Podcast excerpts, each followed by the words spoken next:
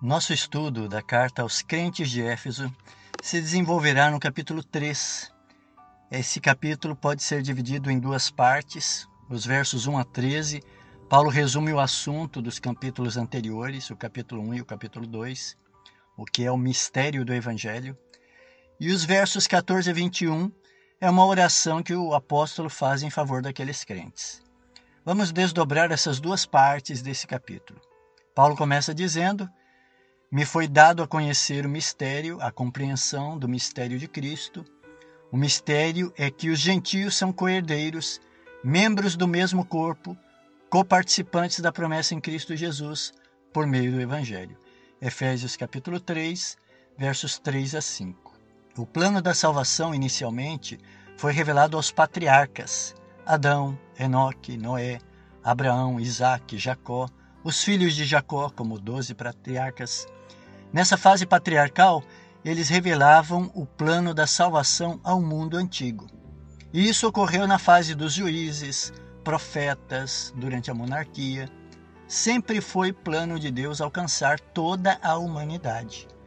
Mas isso é colocado como mistério na carta aos Efésios, porque não se sabia como Deus agregaria os pagãos, estrangeiros e pessoas de todas as nações nesse plano da salvação. Esse foi o mistério de Cristo. Isso se efetivou porque Cristo comprou com seu sangue toda a humanidade. E assim a salvação está disponível a todos os seres humanos. Na linguagem arcaica, a salvação está disponível aos pagãos, ou gentios, ou estrangeiros. Sempre foi assim, pois os estrangeiros como Raabe, Ruth, Naamã, ali no Antigo Testamento, e o etíope do livro de Atos, todos tiveram a oportunidade de se agregar à nação escolhida e serem salvos. Assim, esses dois grupos, judeus e estrangeiros, ou o resto do mundo, se tornaram os blocos de construção da nova comunidade de Deus, seu novo estilo de humanidade, a Igreja. Eles foram transformados de inimigos para coerdeiros unidos no mesmo corpo, o corpo de Cristo, e coparticipantes da promessa do Evangelho. E desde o primeiro século e hoje, a Igreja é portadora dessa boa notícia e salvação e inclusão. Paulo amplia isso dizendo: para que pela Igreja a multiforme sabedoria de Deus se torne conhecida Efésios capítulo 3, verso 10. Essa é a missão da igreja e dos crentes: tornar conhecido às pessoas a salvação, a vida eterna e a herança do reino celestial. Abraão fez isso, Moisés fez isso, todos os patriarcas, todos os juízes, profetas e os reis eram delegados a isso. Assim como Paulo foi constituído ministro, Todos os crentes foram constituídos também ministros, para oferecer ao mundo agora as riquezas de Cristo. O ponto alto é que, segundo a riqueza da sua glória, a nós é concedido que sejamos fortalecidos com poder mediante o seu espírito no homem interior e assim habite Cristo no, no, nosso coração. Efésios 3, versos 16 e 17. Em outras palavras, o grande objetivo é que Cristo seja reproduzido em todos os seres humanos. Ou seja, que seja devolvido aos humanos a imagem e semelhança de Deus. Paulo enfatiza que o mistério que Deus revelou aos santos na igreja é que Cristo seja reproduzido neles. Essa é a esperança da glória. Na carta aos crentes de Colossos, o apóstolo descreveu dessa forma esse processo. O mistério que esteve oculto dos séculos e das gerações agora se manifestou aos seus santos, às quais Deus quis dar a conhecer a riqueza da glória deste mistério entre os gentios, isto é, Cristo em vocês, a esperança da glória, a fim de que apresentemos todo homem perfeito em Cristo. Colossenses capítulo 1, verso 26 a 28. Nisso está o poder da verdade a espontânea e despretensiosa influência de uma vida santa é o mais convincente sermão que se pode pregar em favor do cristianismo. O argumento, mesmo quando irrefutável, pode não provocar senão oposição. Mas um exemplo piedoso possui o poder a que é impossível resistir inteiramente. Livro Obreiros Evangélicos, página 58 e 59. Note que é a habitação de Cristo na vida que nos confere poder espiritual e nos torna agora condutos de luz.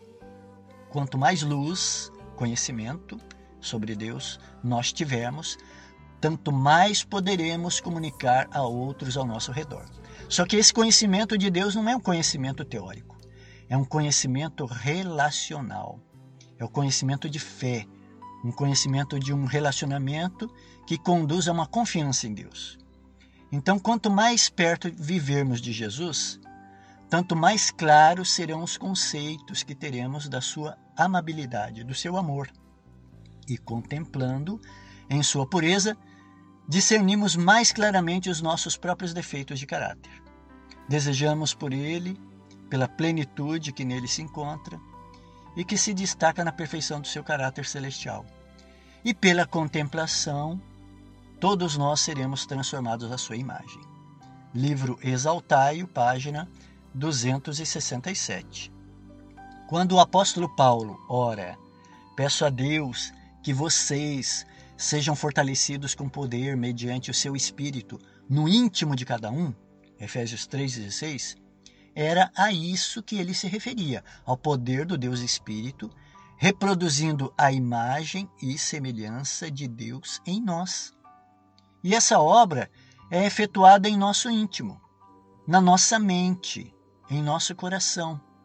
É o cumprimento da promessa de Ezequiel: Darei a vocês um coração novo e porei dentro de vocês um espírito novo, tirarei de vocês o coração de pedra e darei um coração de carne. Porei dentro de vocês o meu espírito e farei com que vocês andem nos meus estatutos, guardem os meus juízos e os observem. Ezequiel capítulo 36, versos 26 e 27. É assim que nós somos preenchidos com a plenitude de Cristo e encontramos o poder disponibilizado pelo cuidado do Pai Celestial.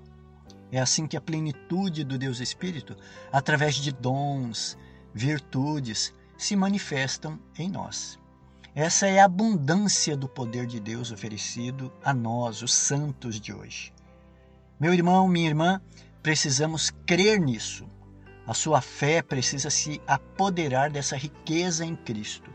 E sejam quais forem suas circunstâncias, você precisa participar do plano final de Deus e seu poder que age em nós. Mas como podemos vivenciar essa gloriosa experiência? Ter a plenitude do conhecimento de Cristo e do poder do Deus Espírito. E como viver isso?